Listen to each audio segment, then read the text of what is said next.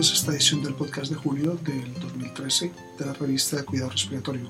Soy el doctor Rubén Darío Restrepo, profesor de terapia respiratoria de la Universidad de Texas en San Antonio y miembro del comité editorial de la revista Cuidado Respiratorio. Este podcast llega a ustedes gracias a la colaboración del kinesiólogo licenciado Gustavo Holguín, jefe de kinesiología del Hospital Pediátrico Juan P. Garrahan en Buenos Aires, Argentina, terapista respiratorio certificado, Fellow Internacional de la Asociación Americana de Cuidado Respiratorio y presidente de nuestra Sociedad Latinoamericana de Cuidado Respiratorio. Igualmente, agradecemos a nuestro amigo, el kinesiólogo licenciado Rodrigo Adasmejeria, terapista respiratorio certificado de la Universidad de Paciente Crítico de la Universidad de Católica de Chile. Este es el resumen de este mes. Como el mes anterior, este mes tenemos un tomo muy completo con 14 investigaciones originales dos revisiones, tres reportes de casos, un caso docente y algunas cartas al editor. Revisaremos los primeros ocho trabajos con detalle y luego brevemente los discutiremos con los otros.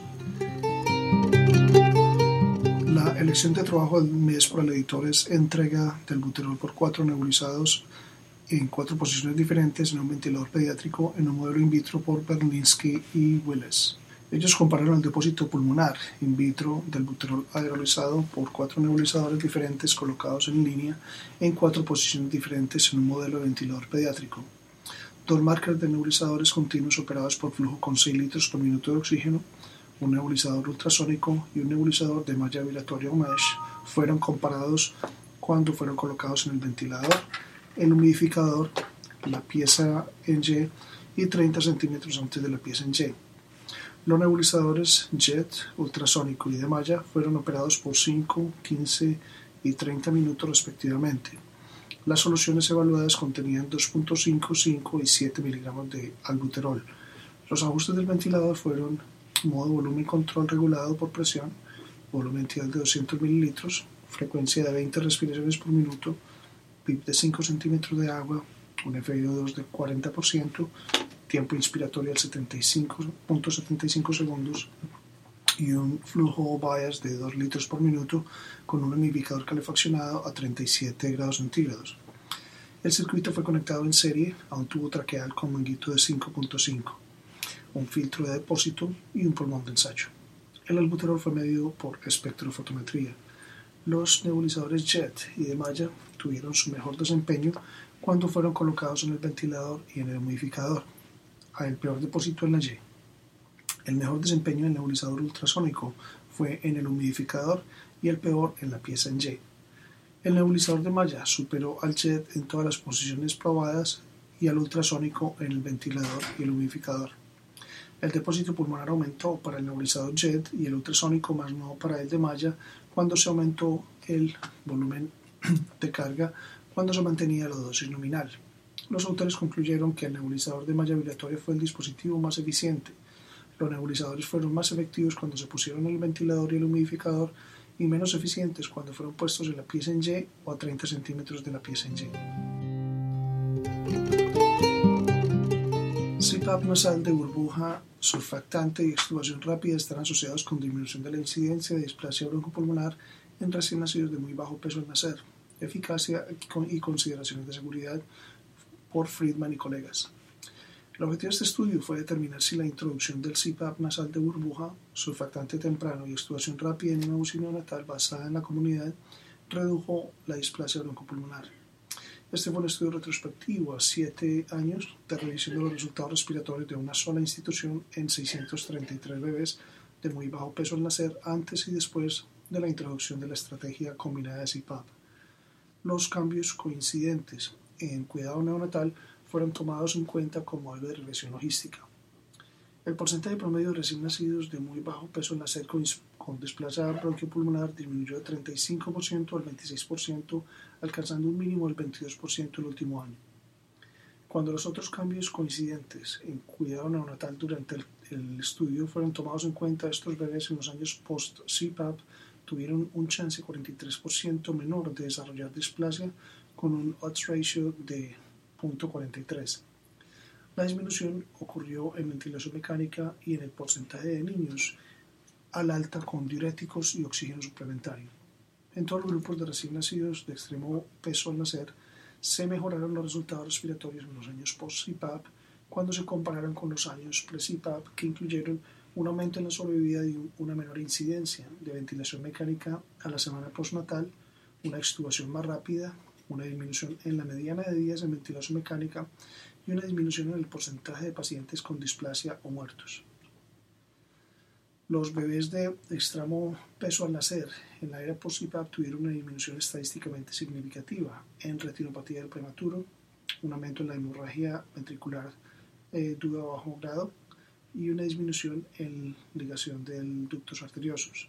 Los autores concluyeron que un programa de CPAP nasal de burbuja, surfactante precoz y extubación rápida en la UCI neonatal basada en la comunidad reduce la displasia broncopulmonar después de ajustarse a tratamientos concurrentes.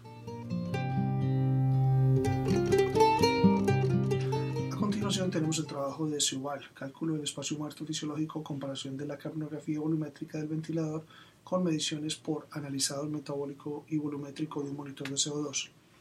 El cálculo del espacio muerto utilizando ecuación de Bohr requiere mediciones de la presión parcial del CO2 expirado mixto por recolección y análisis de gas expirado, uso de un analizador metabólico o uso de un monitor de CO2 volumétrico.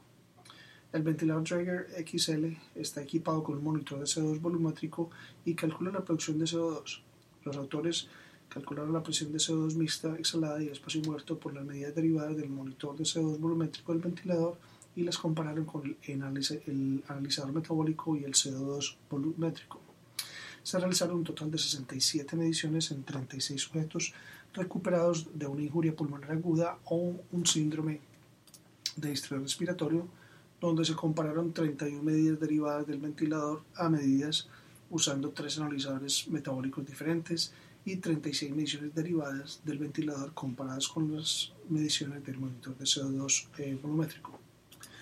Hubo una fuerte concordancia entre las mediciones derivadas del ventilador y el analizador metabólico o el CO2 volumétrico para el CO2 mixto exhalado y espacio muerto el sesgo y la precisión entre ellas, estas mediciones del analizador del ventilador y el metabólico para CO2 mixto exhalado fueron de menos 1 milímetro de mercurio y más o menos 1.5 milímetros de mercurio respectivamente.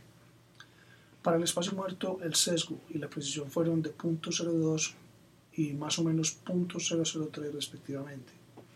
Para el ventilador y el monitor de CO2 volumétrico, el sesgo y la precisión en espacio muerto fue de menos 0.19 y más o menos 1.58 milímetros de mercurio respectivamente.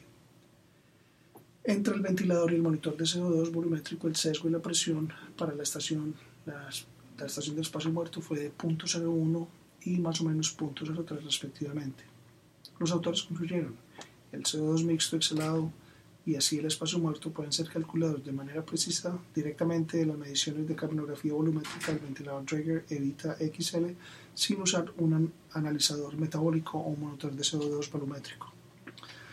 Las mediciones de espacio muerto en los pacientes en ventilación mecánica podrían ser de ayuda para evaluar la sobredistensión, evaluar la severidad del embolismo pulmonar e identificar una causa de extubación fallida. Un gran número de estudios reporta además que un espacio muerto elevado está asociado con un aumento de la mortalidad de los pacientes en ventilación mecánica con SRA. Como Dutcher escribe en su editorial, la evidencia disponible es inadecuada para adorar las mediciones del espacio muerto como un estándar de cuidado para los pacientes ventilados mecánicamente y se necesitan más trabajos en esta área.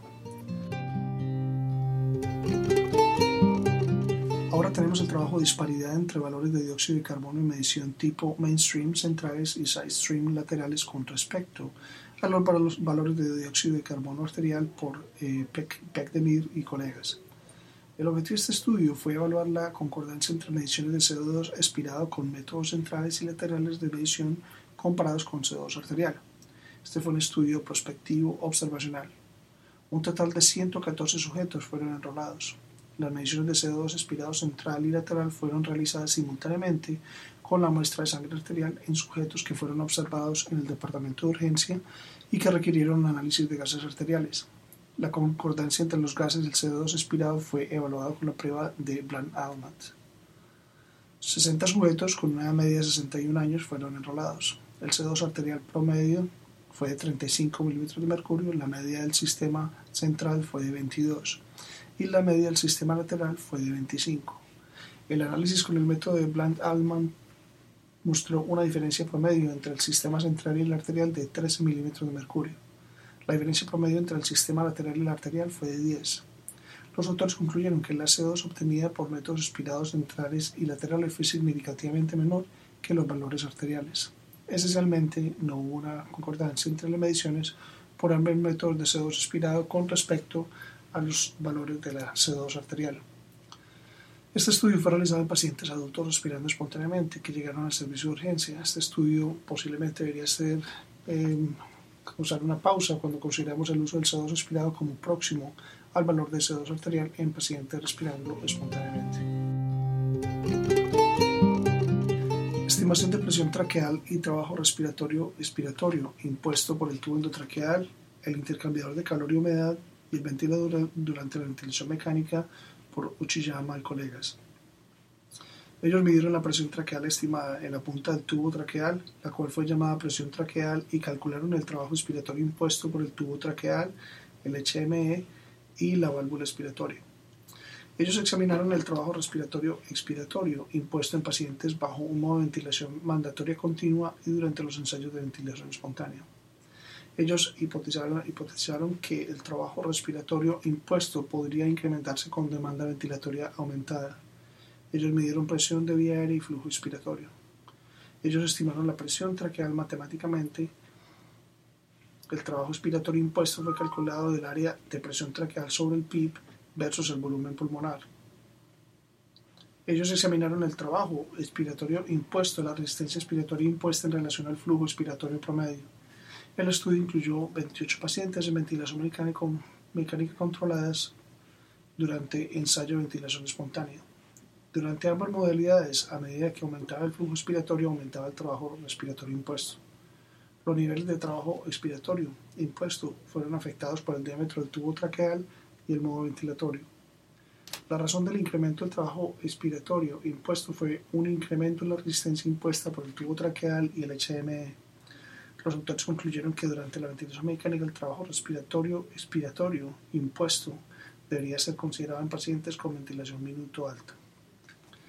La exhalación es normalmente pasiva y la resistencia expiratoria no es usualmente considerada en los pacientes de ventilación mecánica a menos de que ellos tengan una enfermedad pulmonar obstructiva. Solo nos gustaría agregar que también debería ser considerado en pacientes con obstrucción, donde podría potencialmente contribuir al atrapamiento de aire adicional. Cinco años después de su introducción en Alemania, no hay consenso para con respecto a programas de manejo de desastres que hayan sido efectivos en alcanzar sus objetivos. Es contra esta afirmación que presentamos el trabajo Programas de manejo de enfermedad para pacientes con asma en Alemania, un estudio longitudinal poblacional, poblacional por Mering y colaboradores. El objetivo de este estudio fue evaluar el programa de manejo de enfermedad para asma en Bavaria usando los registros médicos recolectados rutinariamente. Este fue un estudio longitudinal basado en la población que abarcó más de 100.000 participantes del programa de manejo de enfermedades entre el 2006, año que el programa se inició, hasta el 2010. La tasa de prescripción de corticoide oral cayó de un 15.7% en 2006 a 13.6% en el 2007 y de 7.5% en el 2008 a 5.9% en el 2010. La proporción de sujetos con educación en asma aumentó de un 4.4% a un 23.4%. La utilización de un plan de automanejo individual aumentó de 40.3 a 69.3%. La hospitalización disminuyó de un 2.8% a un 0.7%. Los autores concluyeron que en los primeros cuatro años del programa hubo una mejoría en la farmacología y el automanejo del paciente. La proporción de sujetos que requirieron hospitalización disminuyó. Esto sugiere que el programa de manejo de enfermedades en Alemania para asma fue efectivo en mejorar la calidad del cuidado, en alcanzar mejora de la frecuencia de síntomas, adherencia a las guías clínicas, farmacológicas y hospitalización. Este mes publicamos dos artículos relacionados con apnea obstructiva del sueño. El primero, monitorización portátil no atendida domiciliaria y titulación de CPAP automática en pacientes con alto riesgo de apnea obstructiva del sueño moderada a severa por TDS y colaboradores.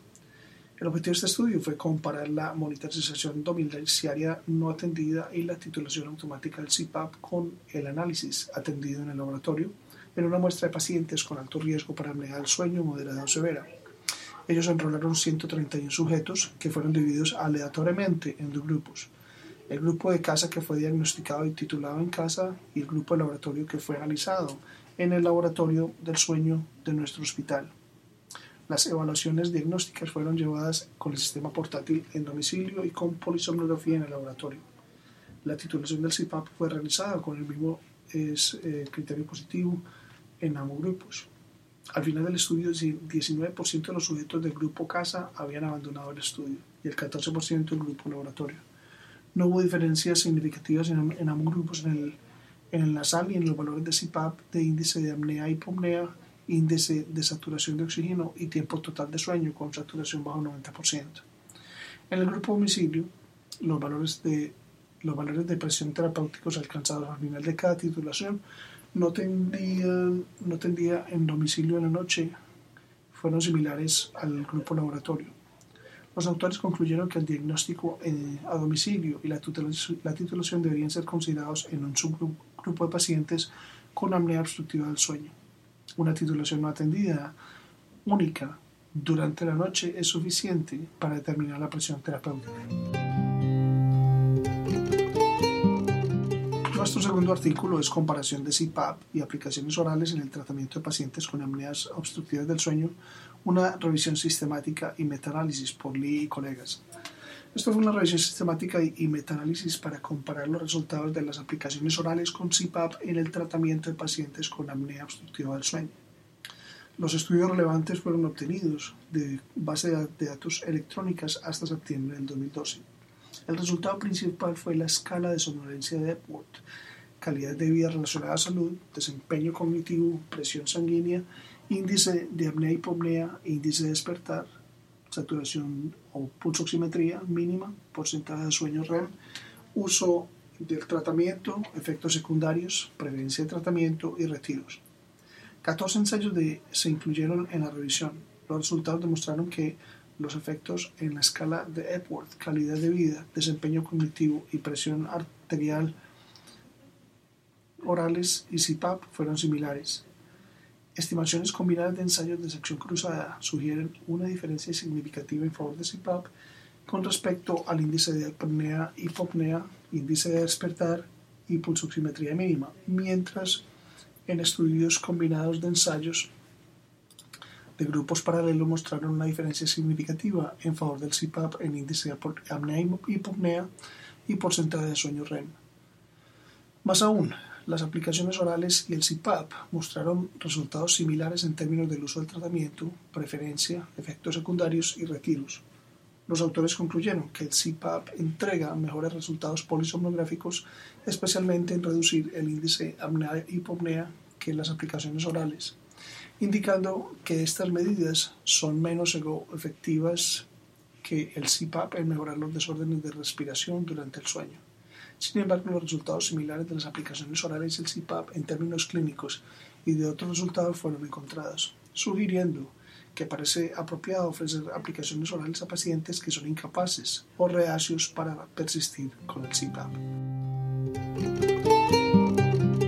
Este mes publicamos seis artículos originales más. En un estudio de sección cruzada, Orita y colegas evalúan la depresión en individuos con EPOC.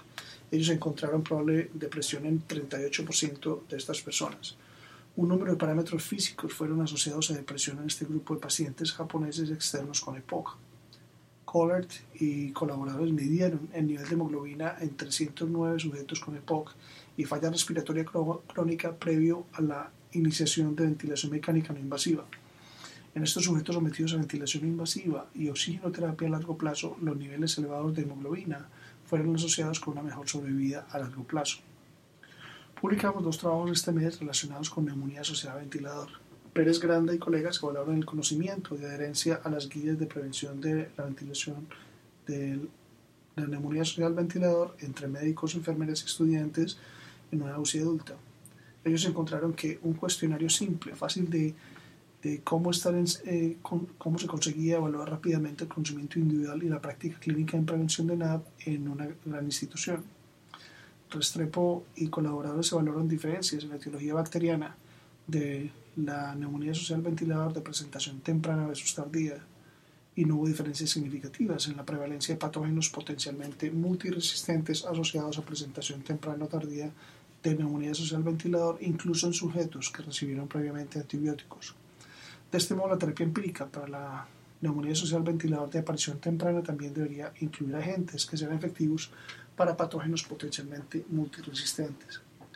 La acidificación de la vía aérea juega un rol en los desórdenes del tracto pulmonar. Por lo mismo, Davis y colaboradores crean una hipótesis de que la inhalación de un tampón de un de glicina alcalinizada podría alcalinizar considerablemente la vía aérea sin comprometer la función pulmonar o causar eventos adversos. Ellos encontraron que la alcalinización de la vía aérea eh, ser recubierta de fluidos acompaña de inhalación de tampón de glicerina alcalina y no causa efectos adversos en la función pulmonar o en signos vitales. La ventilación manual en la sala de recepción de parto está provista de dispositivos como las bolsas insuflables, bolsas insuflables por flujo, resucitadores con pies en T. Y entonces el objetivo de este estudio de Yayaram y colegas fue comparar el efecto del tipo de dispositivo de ventilación manual en la respuesta a la resucitación en pretérminos menores de 35 semanas de gestación. Ellos no encontraron diferencias significativas en la efectividad entre la pieza en T y la bolsa de autoinflado en la resucitación de los eh, pretérminos. Este mes publicamos revisiones en extubación no planeada en UCI neonatal y en complicaciones derivadas en muerte cardíaca súbita en hipertensión pulmonar. Nuestros tres reportes de casos en línea son tumor miofibrolástico inflamatorio de la tráquea en adulto, infiltrado pulmonar micronodular bilateral y neumotores causado por un uso agresivo de inspirómetro de incentivo en paciente con enfisema. Nuestro caso docente en línea es neumonía redonda en pacientes de 50 años. Los esperamos el próximo mes. Para recibir el contenido tanto de esta edición de la revista como de las pasadas, visite nuestra página web www.eresayuno.com y allí podrá suscribirse para recibir los podcasts de las próximas ediciones.